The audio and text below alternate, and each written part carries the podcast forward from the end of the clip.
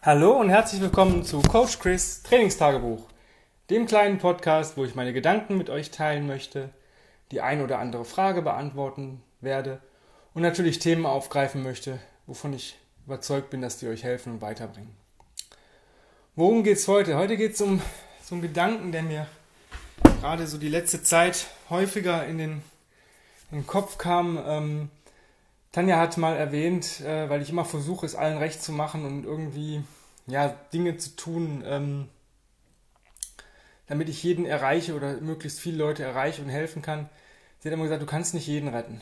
Und das war mir immer so, wie gesagt, auch so ein Donnenauge, deswegen auch das Buch. Und ich dachte so, ja, damit kann ich jeden retten.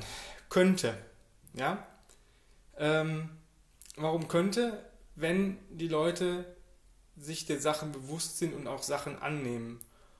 Und ähm, ich habe beschlossen, und das auch schon vor längerer Zeit, ähm, niemanden mehr zu bekehren oder den Versuch überhaupt zu unternehmen.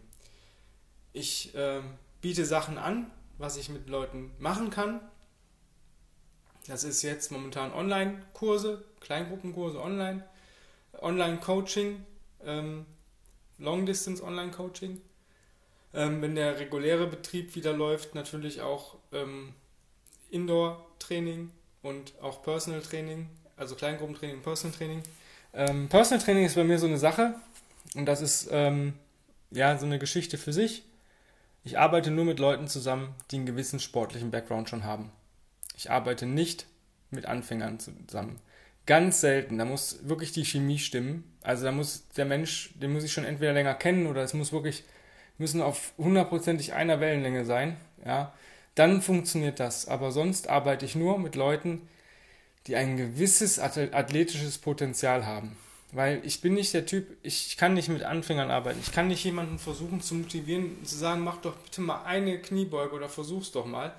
Ähm, das hat nichts damit zu tun, ob der Mensch jetzt Bewegungseinschränkungen hat, aber ich bin nicht, ich bin nicht der Motivator. Und äh, meine Erfahrung hat gezeigt, Leute, die ein gewisses, gewisse Athletik schon haben oder einen gewissen sportlichen Background, ähm, die wissen um den Nutzen dieser, der, der Bewegung an sich. Und ich muss nicht äh, betteln, dass sie sich überhaupt bewegen. Und das ist der nächste Punkt. Also, das ist bei uns eine gewisse Hohlschuld. Ja? Ich meine, die Online-Kurse oder die Kurse sind, sind offen für alle Leute, die wir, die sich bei uns angemeldet haben. Und wenn jemand äh, halt sechs Wochen nicht kommt, ähm, dann wird der Glaube an das Training oder an die Bewegung ihn nicht irgendwie besser machen. Und ähm, wenn Leute äh, in gewissen Sachen nicht, noch nicht so gut sind und man, da muss man halt fragen, wenn, äh, wie ich besser werde. Ich bin nicht der, der Typ, der Leuten hinterher rennt. Da bin ich schon zu oft mit auf der Schnauze, auf die Schnauze gefallen, wenn man Leuten den einen oder anderen Tipp geben möchte und es die Leute aber gar nicht interessiert oder die so in ihrem Denken gefangen sind, dass sie gar keine anderen Gedanken zulassen. Also wenn jetzt ein Kunde seit einem Jahr an der Kniebeuge rumhadert äh, und sagt, ich kann die nicht, und ähm, man gibt den Tipps, wie zum Beispiel, ja, mach Rocks, also da mach deine Resets jeden Tag und konzentriere dich zusätzlich zu deinen Resets auf Öffnung der Brustwirbelsäule, Mobilisierung der Hüfte, ähm, und man merkt ganz genau, der Kunde macht es nicht. Dann, und er sagt, ja, weiß ich nicht, der Squat war heute wieder nicht gut. Ja, weiß ich, sehe ich, was soll ich tun? Ähm, oder wenn man sagt, du, dann halte ich doch, ähm, wenn du ein Kontergewicht hast, also zum Beispiel ein Stuhl oder ein Tisch oder eine Tür oder wo du irgendwas, wo dran ein stabiles Objekt, ein Fensterbrett zum Beispiel, wo du dich abstützen, gegenstützen kannst, dann halte doch mal die Kniebeugenposition, die Tiefe, einfach mal zwei, drei, vier, fünf Minuten. Einfach, dass du, dass dein Körper ein Gefühl bekommt, hey, die Position ist sicher für mich, es ist safe, es ist nicht so schlimm, ich brauche davor keine Angst haben, es funktioniert alles. Und wenn dann die Ausrede kommt, ich habe kein stabiles Objekt in meiner Wohnung, also ich weiß nicht, also entweder möchte ich in die Kniebeuge kommen oder eben nicht. Und wenn es eben nicht ist, ist das für mich völlig in Ordnung.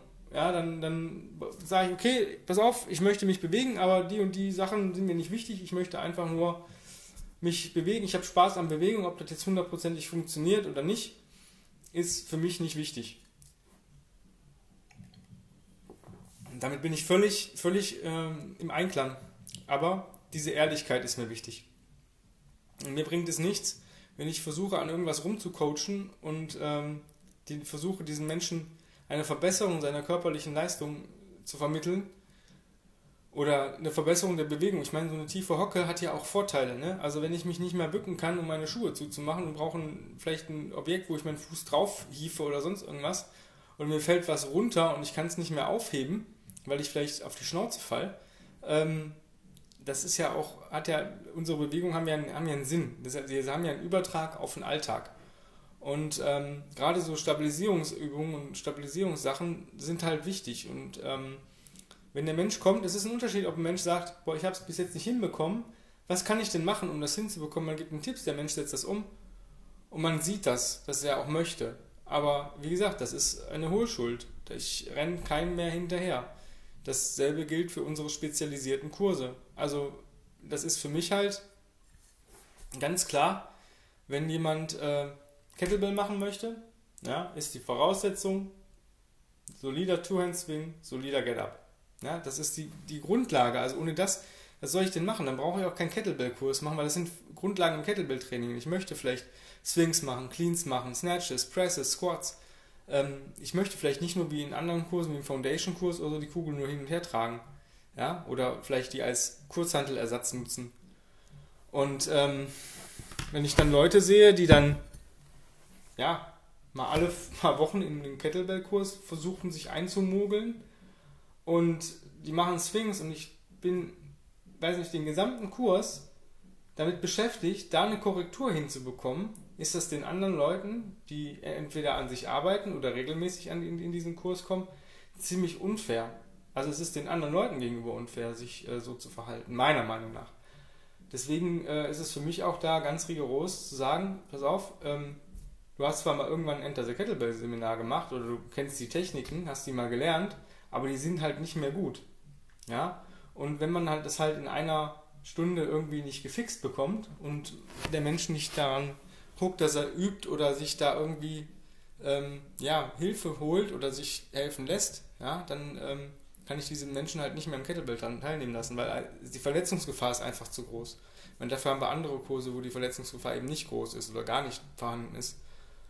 Und das ist halt so eine Geschichte, dieses, ähm, ich kann halt nicht jeden retten. Ich kann nur die Le Leute retten oder den Leuten helfen oder Wissen vermitteln oder auch ja, Bewegungen vermitteln, die das auch wollen, die sich auch darauf einlassen und die vielleicht sagen, jo, das ist vielleicht am Anfang ist das vielleicht nicht meins oder das fühlt sich am Anfang noch nicht ganz rund an, aber ich möchte wirklich daran arbeiten. Ich möchte äh, in diesem, mein, mich, ich habe nur einen Körper und der sollte eigentlich gut und äh, nahezu optimal funktionieren und wenn das jetzt nicht so ist und wenn ich gewisse Sachen nicht mehr, äh, nicht mehr funktionieren, die ich vielleicht mal irgendwann konnte oder vielleicht auch noch nie konnte, dann möchte ich da doch daran arbeiten. Und wenn jemand weiß, wie das geht und ich zahle da vielleicht auch noch Geld für, dann bin ich doch, will ich doch alles Wissen aufsaugen. Also wenn ich in irgendeinem Sportverein mal war und da war ein guter, guter Coach da, den, den habe ich jedes Mal gelöchert. Jedes Mal habe ich den 5000 Fragen gestellt. Und er hat sich darüber gefreut. Er hat sich darüber gefreut, weil er helfen konnte. 90 bis oder 95 Prozent, ach wahrscheinlich 100 Prozent aller Trainer freuen sich, wenn ihr denen Fragen stellt, wenn ihr denen die löchert. Ähm, natürlich ist es ein Unterschied, wenn jetzt jeder mir am Tag 20 E-Mails schreibt, ähm, dann muss ich irgendwann auch sagen, ja, irgendwann kann ich das halt nicht mehr für, für frei machen, weil das kostet nun mal, äh, weiß nicht, drei Stunden meiner Zeit am Tag. Aber äh, gerade so gesprochene Fragen, wo ich eine kurze, schnelle Antwort drauf geben kann oder sowas, wenn ich jetzt nicht, wenn ich mich jemand fragt, Chris, kannst du mir mal einen 12-Wochen-Plan erstellen? Ja, kostet so und so viel Euro. Wenn er aber sagt, immer, ähm, hast du irgendwelche Übungen oder kannst du mal meinen Plan drüber schauen, würdest du da irgendwas ändern? Gar kein Thema. Ja, also das ist für mich, ähm, wahrscheinlich kriege ich jetzt 20.000 E-Mails von irgendwelchen Trainingsplänen. Na egal, ich habe es jetzt gesagt. Aber wie gesagt, wenn da, äh, ich, ich helfe gerne, aber ich kann nur Leuten helfen, die es auch wollen das ist halt für mich ähm, einfach nicht mehr möglich, da irgendwie versuch, zu versuchen, Leute zu bekehren. Also entweder die kriegen den Dreh selber raus oder nicht. Das ist halt, weil das Leben oder die, den meisten Leuten ist es, ist es so einfach, eine Ausrede zu finden für irgendwas, für egal was. Ähm, ich, ja, ich konnte ja nicht, ähm, ich habe über Weihnachten zugenommen und ich konnte ja nicht, äh, ja, warum hast du denn zugenommen?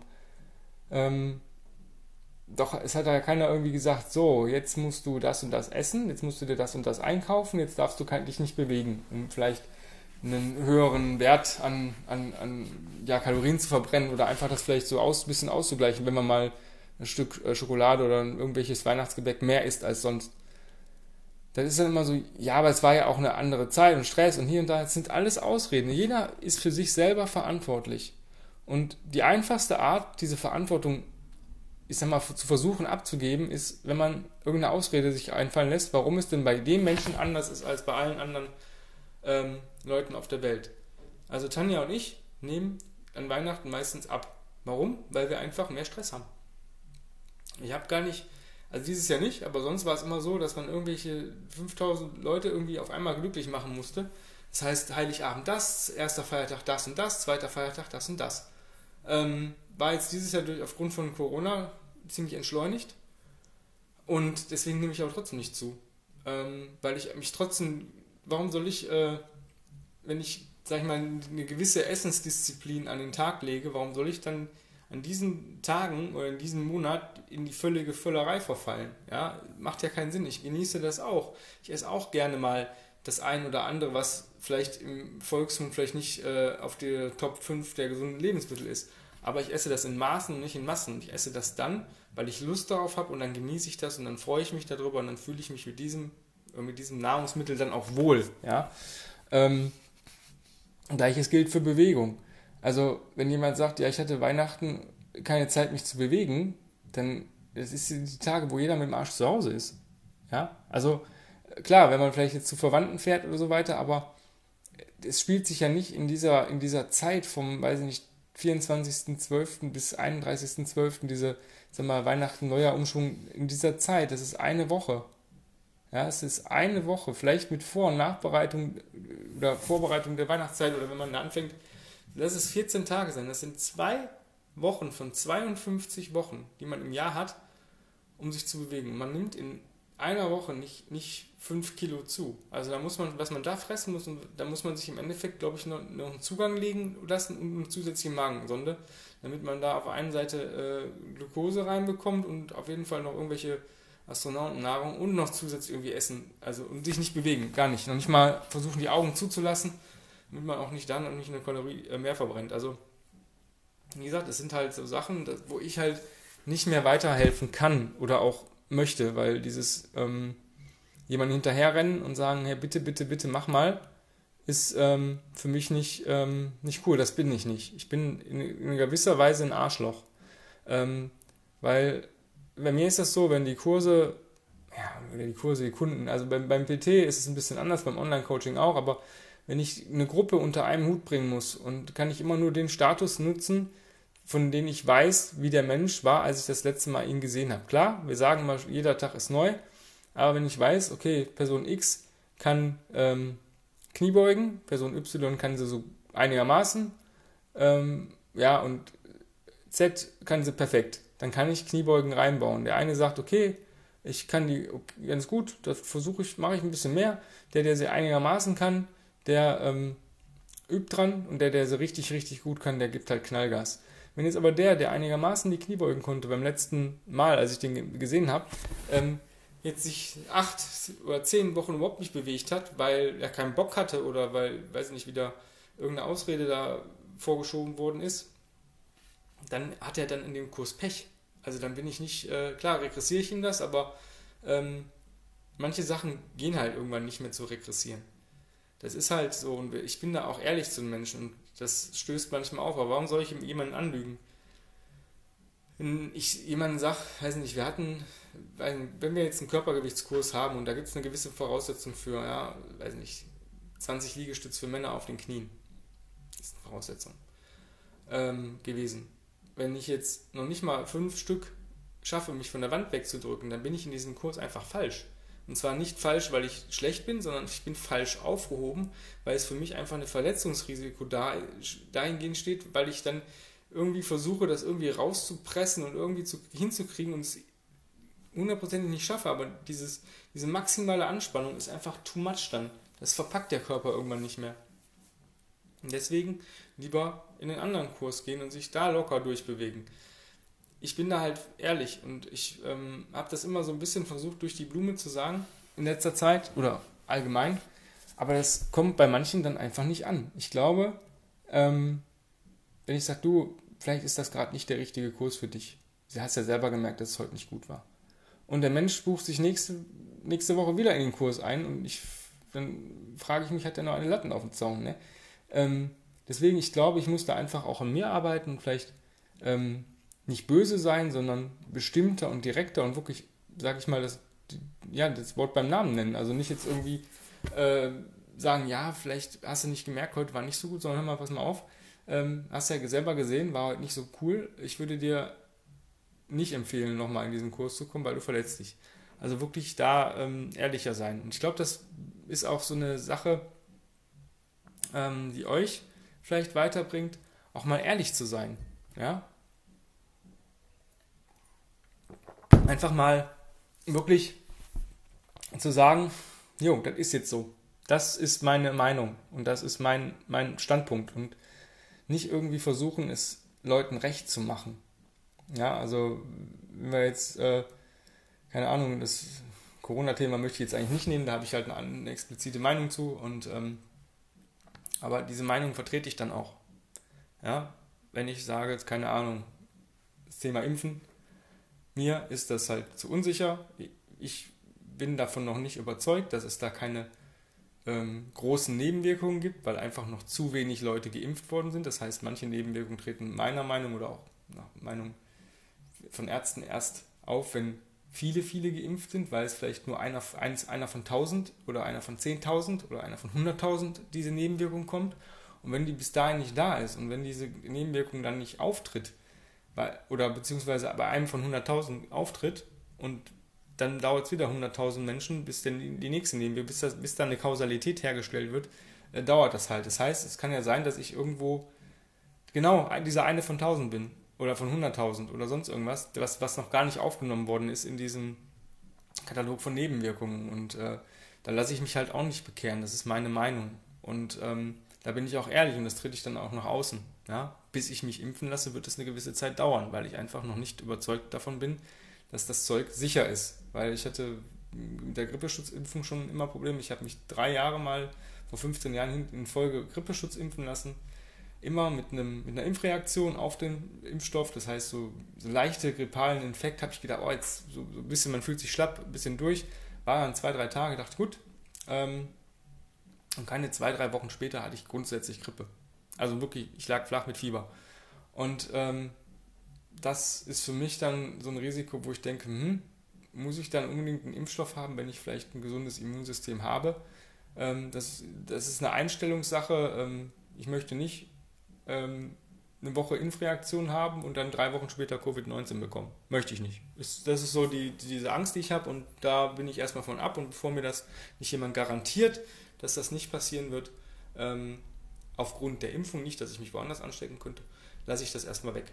Da, ja, das ist so meine Meinung zum Impfen und das so bin ich da auch ehrlich und, und mache da auch kein Hehl draus oder ähm, versuche da irgendwas vorzuschieben, durch die Blume zu sagen, wer damit nicht klarkommt. Ich meine, das ist äh, eine eigene, eigenständige Entscheidung, genauso mit Bewegung, ob ich mich bewege oder nicht, das obliegt mir. Wenn ich mich nicht bewege, schade ich keinem anderen. Vielleicht minimal dem Gesundheitssystem, weil ich vielleicht irgendwann eine Erkrankung bekomme, die ja aufgrund von Bewegungsmangel äh, ähm, vielleicht zurück, darauf zurückzuführen ist und eine Kausalität dementsprechend dahingehend besteht.